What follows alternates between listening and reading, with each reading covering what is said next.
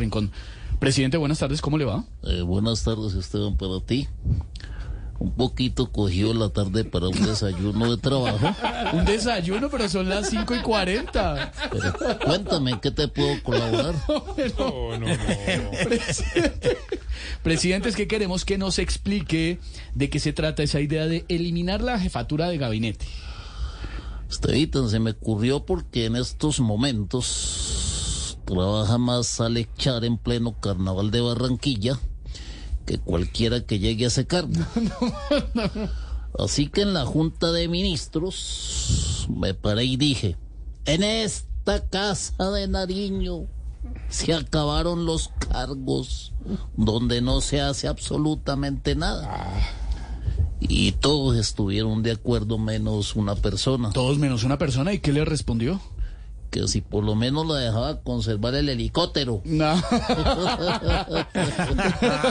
¿Qué cara le hizo? ¿Qué cara le hizo?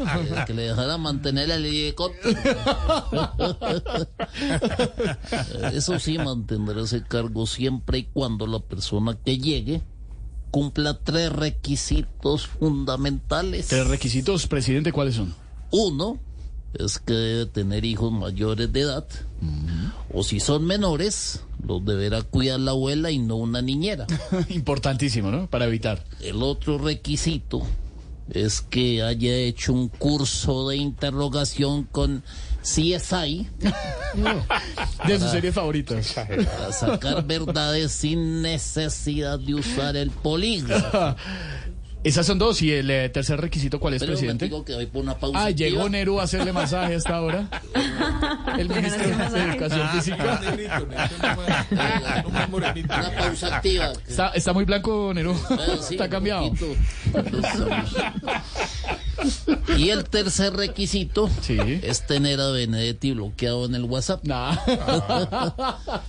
Creo que lo mejor de todo, de todo, y hemos analizado profundamente, será eliminar la vacante, Bueno, sí, eliminar la jefatura de gabinete. ya que necesito una persona que tenga total acceso a mi círculo más privado.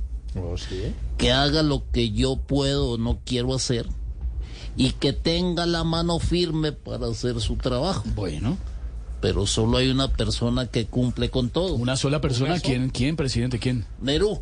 Venga, ver, hace- vuelva. Ay, que voy a hacer una pausa Venga, activa. hágale. A pausa activa del presidente Petro de Voz. Uy, presidente, le agarraron los pectorales. ¿Qué?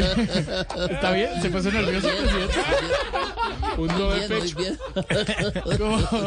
Se Está bien. Nerú sale con unas cosas. ¿Está nervioso, presidente? No, para nada. No, No querías preguntar. No, presidente, antes de eh, finalizar esta entrevista y que usted siga con su pausa activa, ¿por qué dijo que se debía desescalar el lenguaje con el ELN?